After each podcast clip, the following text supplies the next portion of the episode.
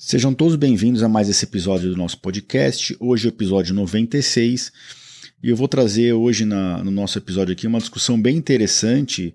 Eu vou aproveitar um artigo que foi é, publicado recentemente numa revista de alto impacto da urologia, na verdade do mundo, né, da, da medicina, para trazer a seguinte questão.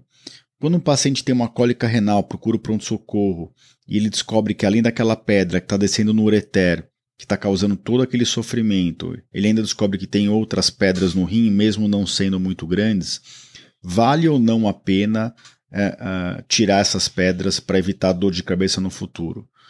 Então, essa é uma resposta que a gente não tinha na literatura até esse simples trabalho que foi feito. Mas um trabalho muito elegante que eu vou discutir aqui com vocês, que traz a, a resposta para essa questão para ajudar uma decisão compartilhada entre o médico urologista e o paciente nesse momento tão complicado que é o momento de, uh, uh, de decisão se vai ou não atrás das outras pedras do rim. Então, sem mais demoras, após a música de introdução, o nosso episódio na íntegra. Sejam mais uma vez muito bem-vindos.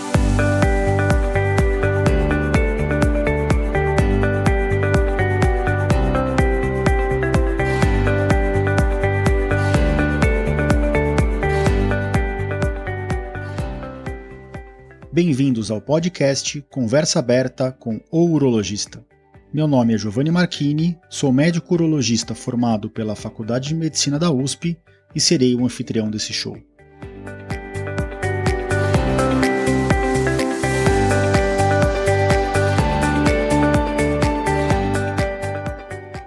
Nesse podcast, queremos compartilhar conhecimento confiável e de qualidade sobre saúde com um formato único e inovador e sempre com o foco no paciente, nós vamos esclarecer as suas dúvidas, trazendo todos os ângulos das situações vivenciadas no dia a dia da urologia.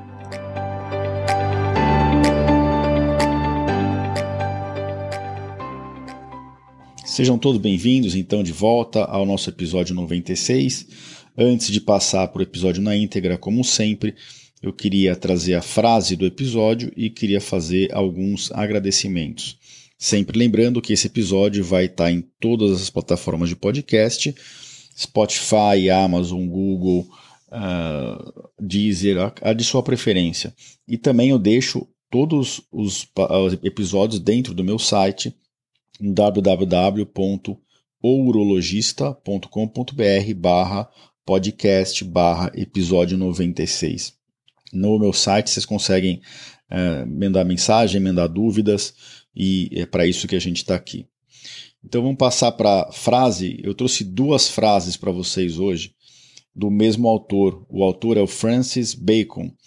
Francis Bacon foi um filósofo, né, escritor e político inglês. Viveu de 1561 a 1626. Ele é considerado o grande precursor do método moderno de pesquisa científica. Eu trouxe duas frases dele uh, que tem a ver com o tema de hoje. Então, a primeira frase é: o modo mais seguro de pre prevenir as revoltas é eliminar a sua matéria. O modo mais seguro de prevenir as revoltas é eliminar a sua matéria. Aqui falando um pouquinho de prevenção, né? Que é um dos, um dos significados do episódio de hoje. E a outra frase dele que eu achei muito interessante é: Escolher o seu tempo é ganhar tempo. É, escolher o seu tempo é ganhar tempo. Ou seja, se planejar e escolher o que você vai fazer, ou a forma que você vai fazer, no fundo você está economizando, ganhando tempo lá na frente. Que também tem tudo a ver com o resultado do trabalho que eu vou comentar aqui hoje para vocês. Mas antes de falar do trabalho, eu queria fazer alguns agradecimentos. Um agradecimento é, especial ao Júlio César, a Lia Maria, a Reni Noel e ao Sasaki, pessoas que vêm interagindo conosco no site nas redes sociais. E eu queria deixar aqui um agradecimento mais especial ainda ao Edmilson Victor, que é um paciente muito querido, um, tem um caso bem complexo, é um paciente que sofre muito com cálculos renais, já venho tratando ele há, bons, bons anos, já deu de tratamento, e é, o caso dele é um pouquinho diferente porque, mesmo com cálculos muito pequenos, de às vezes 1, 2 milímetros, esse rapaz sofre com cólica renal, porque ele tem os canais bem estreitos mesmo. Tem, tem gente que é assim, tem um canal estreito e não consegue eliminar pedras pequenas, fica sofrendo com cólicas repetidas. Tem gente que consegue eliminar pedras grandes e, e consegue sofrer um pouco menos. Então a gente já até inclusive fez cirurgia é, mais de uma vez com o Edmilson para tentar tirar essas pedras pequenas, mas elas são teimosas mesmo com tratamento clínico.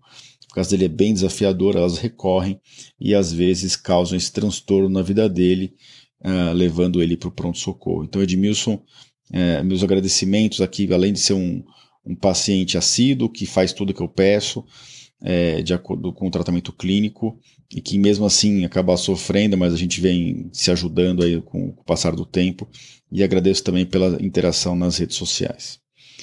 Uh, vamos passar para o tema do episódio de hoje. Então, no episódio de hoje, a gente vai tratar dos cálculos renais que a gente descobre durante um episódio de cólica renal. Então, só para fazer uma introdução aqui, a cólica renal ela não acontece pelas pedras que estão dentro do rim. Ela acontece quando alguma pedra, é, geralmente que estava dentro do rim, acaba descendo com a urina e tenta descer pelo canal que une o rim na bexiga, que a gente chama de ureter. O ureter nosso, como eu acabei de comentar no caso do, do Edmilson, ele, ele é estreito, ele tem de 2 a 3, 4 milímetros de diâmetro máximo. Então, mesmo pedras pequenas podem obstruir o ureter, isso gera uma dilatação no rim e essa urina que não está conseguindo descer está presa dentro do rim, ela começa a distender o ureter e a cápsula do rim, isso gera a famosa cólica renal, a dor lombar em, em cólica, que vem associada à urina mais vermelha, mais escura, a náuseas, muitas vezes a pessoa vomita. Então esse é o quadro clínico típico de cólica renal. E quando a pessoa vai para pronto-socorro com uma cólica renal, qual que é o exame padrão ouro? É a tomografia sem contraste porque ela dá a, exatamente a posição da pedra, o tamanho, se é cálculo mesmo, consegue olhar como é que está o rim, consegue olhar os órgãos adjacentes. Então é o exame padrão ouro no mundo hoje é, para cólica renal. Existe uma tendência da gente fazer cada vez mais tomografias de abdômen e pelve sem contraste de baixa dose para tentar evitar excesso de radiação cumulativa para os pacientes. Então, a tomografia na urgência é, é, é, é o exame padrão ouro. E, de acordo com a, o quadro clínico do paciente e o tamanho da pedra da, que está descendo no ureter, a gente toma uma conduta. Isso já foi é, motivo de vários episódios aqui no podcast. Quando fazer terapia expulsiva para tentar eliminar a pedra, quando não fazer. Mas de forma muito, muito resumida, eu vou dizer para vocês que quando a pedra ela é, quando o paciente vai no pronto-socorro e a gente consegue controlar a dor dele, ou seja, ele não está com cólica renal refratária e ele não tem sinais claros de infecção associada, então não tem febre, calafrios, a urina 1 está normal, não tem leucócito aumentado e o exame de sangue, o PCR e o hemograma estão normais, a gente tem a, a opção de fazer a terapia expulsiva. Né? Então, quando tem cólica renal refratária ou sinais de infecção, a terapia expulsiva não é uma opção, tem que fazer cirurgia para drenar esse rim. Mas quando tem essa opção, aí a gente olha um pouquinho para o aspecto que está o rim, o tamanho da pedra, quanto tempo de sintoma.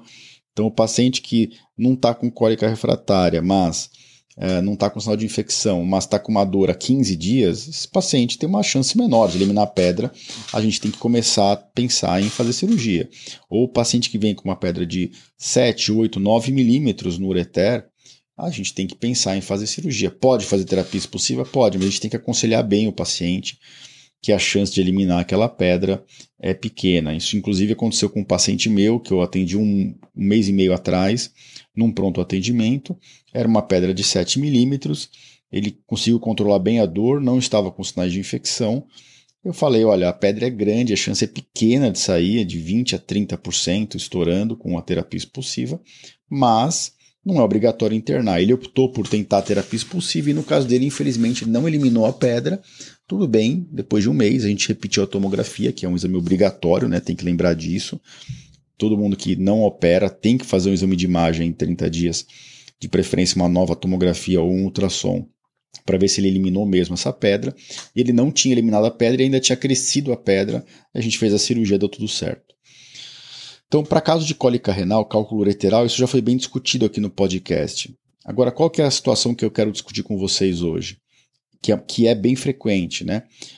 A gente fez a tomografia, tá lá o cálculo no ureter, a gente decidiu tratar ou não tratar, mas na tomografia de entrada já se mostraram presentes outros cálculos no rim.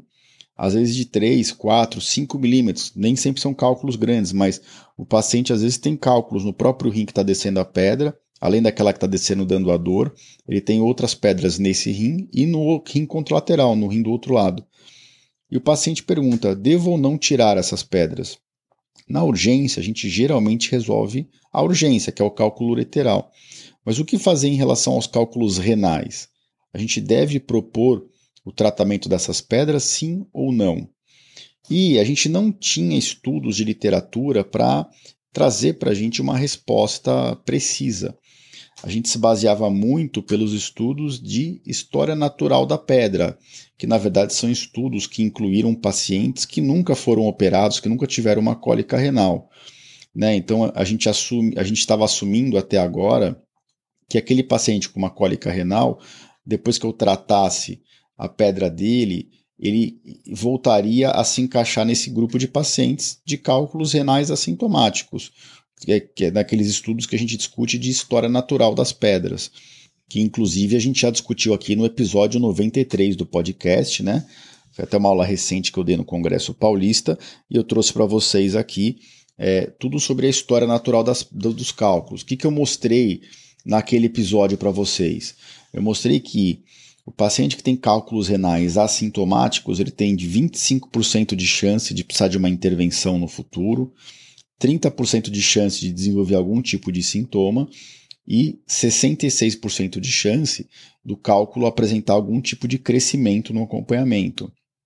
E se a gente considerar que o paciente vai precisar ser tratado caso ele tenha dor, é, crescimento da pedra ou sintomas né, associados, a chance de uma falha da, uma falha nessa, nessa opção de segmento do paciente que está sem sintomas, então se eu, se eu opto por acompanhar esse paciente, não indicar cirurgia para os cálculos renais assintomáticos, qual que é a chance de eu precisar mudar de caminho no futuro?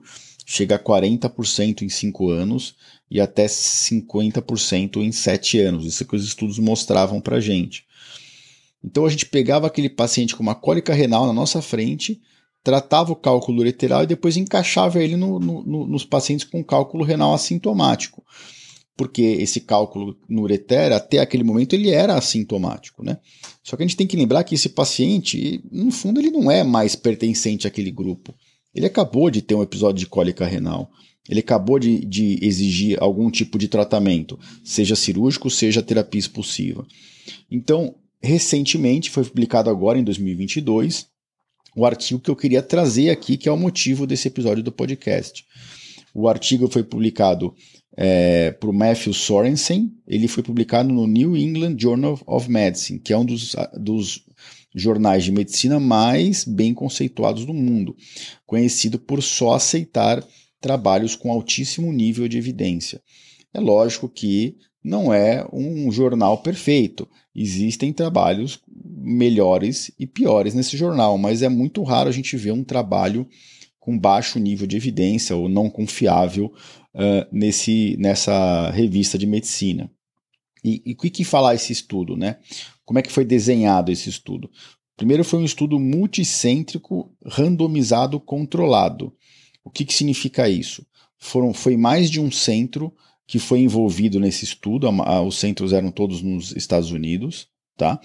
É, o, o, trabalho foi uh, prospectivo randomizado, ou seja, os, não tinha análise de prontuário. O paciente, uma vez que ele se encontrava dentro dos critérios de inclusão desse estudo em uma dessas instituições, o, era proposto para ele participar do estudo. Se ele aceitasse participar do estudo, ele era randomizado de forma aleatória. O que, que significa isso? Olha, eu vou fazer. Tem, tem dois grupos que você pode cair. Num grupo, o que, que eles faziam? Tratavam o cálculo no ureter e no mesmo ato, ou logo na, na, na, semana, uma ou duas semanas depois, eles já tratavam todas as pedras de rim. Tá? Então eles aproveitavam aquela, aquele episódio de cólica para já limpar os dois rins do paciente. É, e no outro grupo, não. Eles tratavam o paciente com a cólica renal e não mexiam nas pedras de rim. Eles apenas seguiam. Tá? É, esse trabalho foi, ele durou de maio, a, inclusão de pacientes o trabalho durou de maio de 2015, que foi o final da inclusão dos pacientes, até setembro de 2021. Por quê? Para ter um segmento de mais de quatro anos dos pacientes. Então, esse estudo que foi publicado esse ano, na verdade, ele se iniciou lá em 2015. Olha como é complexo fazer estudo de alto nível de evidência prospectivo, randomizado cirúrgico, né? Então, o que, que eles fizeram? Eles randomizaram nesses, nesses centros 35 pacientes no grupo que eles chamaram de tratamento, ou seja, o grupo que tratou o cálculo ureteral e junto, na, na mesmo, no mesmo período ali, tratou os cálculos renais para deixar o paciente sem cálculos, e eles randomizaram outros 35 pacientes para um grupo que eles chamaram de controle. Esse grupo de controle, na verdade, os pacientes foram tratados sim do cálculo ureteral, óbvio, né? Esse cálculo ureteral foi tratado e removido, mas é, os pacientes eles não tinham tratamento do cálculo renal. E aí eles acompanharam esses pacientes por quase cinco anos, um segmento médio de 4,2 anos. E o que, que eles olharam de desfechos? Se os pacientes no acompanhamento tiveram cólica renal, tiveram crescimento dos cálculos residuais ou aparecimento de novos cálculos e necessitaram de algum tipo de busca no pronto-socorro ou até de intervenção cirúrgica. E é interessante é, é, olhar nesse trabalho, quando você vai ver a, a, casuística que foi incluída de pacientes, que reflete muito o nosso dia a dia. Né? É, é muito a nossa prática do dia a dia. Que é aquele paciente que veio com uma cólica renal por um cálculo de 5, 6, 7 milímetros no ureter, e tem outros cálculos no rim de 3, 4, 5 milímetros. Então, pouquíssimos pacientes nesse estudo tinham cálculos maiores no rim, era um cálculo de tamanho pequeno ou médio, que são pacientes que a gente tem uma tendência a não intervir. Né? Por quê? Porque a gente se baseava por aqueles estudos de história natural das pedras. Mas, de forma bem concisa, qual foi o achado eh, desse estudo no acompanhamento? Primeiro, o, o grupo que foi o grupo tratamento, em que se tratou as pedras de rim, isso acrescentou no tempo cirúrgico médio apenas 25,6 minutos. Olha isso. Então, em alguns pacientes, às vezes implicou numa segunda cirurgia, mas eram cirurgias rápidas. O tempo médio é menos de meia hora a mais de cirurgia, ou seja, dificilmente isso gera uma maior incidência de complicações ou de problemas para os pacientes que foram randomizados para o grupo tratamento do cálculo ureteral e dos renais. Tá? E no acompanhamento de quase cinco anos, o que, que eles viram? Necessidade de visita a um departamento de emergência. No grupo controle, que só tirou o cálculo do ureter, não mexeu nos rins, 30% dos pacientes precisaram, 29% dos pacientes precisaram procurar o pronto-socorro. No grupo tratamento, apenas 5%. Mesmo, mesmo tendo tratado os cálculos, depois de 5 anos, 5% dos pacientes no grupo tratado de todos os cálculos tiveram que procurar o, o, o pronto-socorro. Uh, necessidade de, é, é, desculpa, crescimento dos cálculos residuais ou aparecimento de novos. 37% dos pacientes do grupo controle se encaixavam nisso, no crescimento dos cálculos, enquanto no grupo tratamento, é, 8% dos pacientes apresentaram recidiva de alguns cálculos pequeno, pequenos. E vamos ao que interessa, né? Cirurgia necessidade de cirurgia, 26% no grupo controle, ou seja, um, mais de um quarto dos pacientes que não foram tiradas as pedras do rim precisaram tirar as pedras do. Ter, precisar de uma cirurgia num acompanhamento de até 5 anos. Número impressionante, né? Já no grupo que foi tratado lá atrás, que tirou a, os cálculos do e do rim, só 5%. Se a gente juntar tudo isso, né? Crescimento, cirurgia, é, visita ao departamento de emergência, é, 63% dos pacientes do grupo controle tinham um desses critérios, versus 16% do grupo uh, tratamento. E o que, que mais que eles viram? Que quando no grupo tratamento os pacientes que ficaram sem pedra de início, tiraram tudo, eles recorriam e precisavam de algum tipo de procedimento cirúrgico ou de tratamento, o tempo para isso recorrer era muito maior, ou seja, você ficava muito mais tempo sem ter sinais de cálculo renal no rim é, e no ureter, comparado ao grupo controle, 75% maior tempo livre de episódios relacionados aos cálculos. E esses números todos geram um risco relativo 92% menor no grupo tratamento. Ou seja, se você tratar os seus cálculos renais na mesma época em que você tirar o seu cálculo lateral, seja na mesma cirurgia ou seja numa cirurgia é, sequencial uma, duas semanas depois, você tem 92% menos chance de é, precisar de uma intervenção ou ter uma visita ao, ao, departamento de emergência ou notar aparecimento de novas pedras ou crescimento dos cálculos antigos do que se você optar por não fazer nada.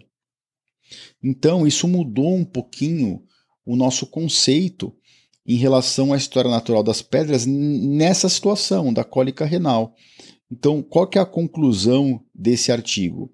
Que a remoção de cálculos renais assintomáticos durante o tratamento cirúrgico dos cálculos ureterais que levaram a uma cólica, seja no mesmo rim, seja no rim contralateral, resultam numa diminuição na incidência de recorrência das pedras, além de uma diminuição significativa no número de procuras no departamento de emergência e no número de cirurgias no acompanhamento.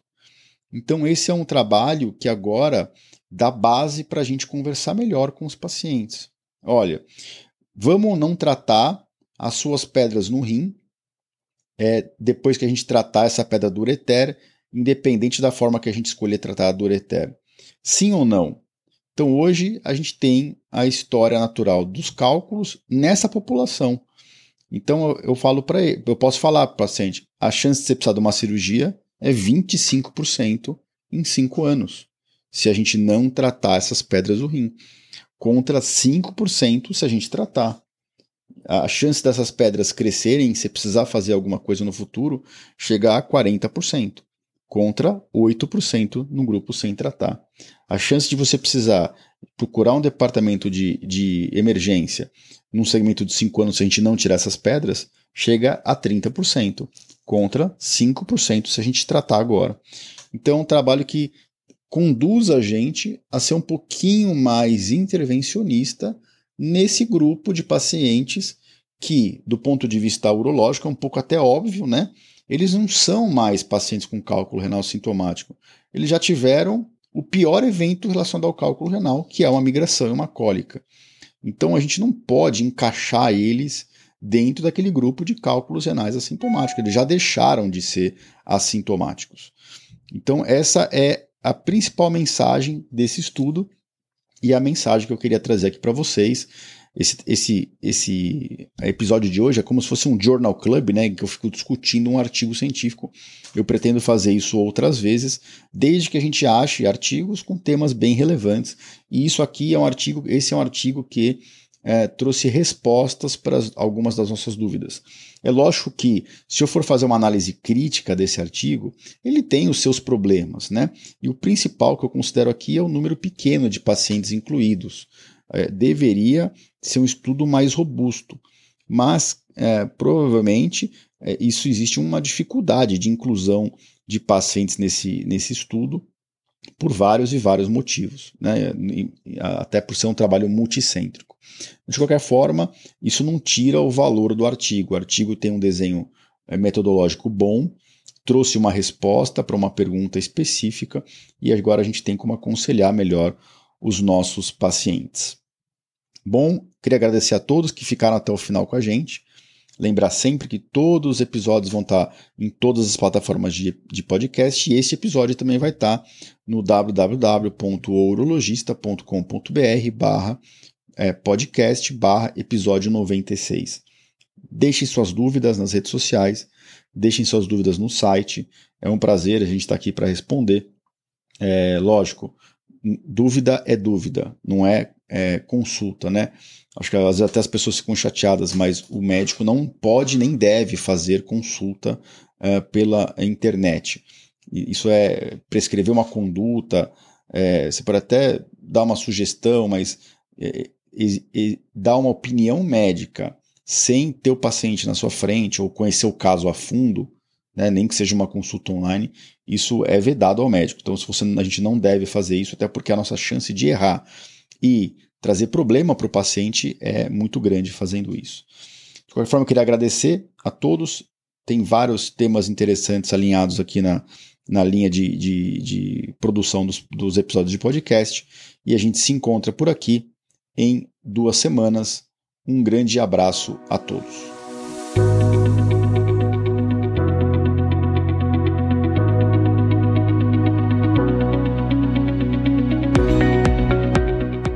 Você ouviu a mais um episódio do podcast Conversa Aberta com o Urologista. Mais uma vez, obrigado e até o próximo.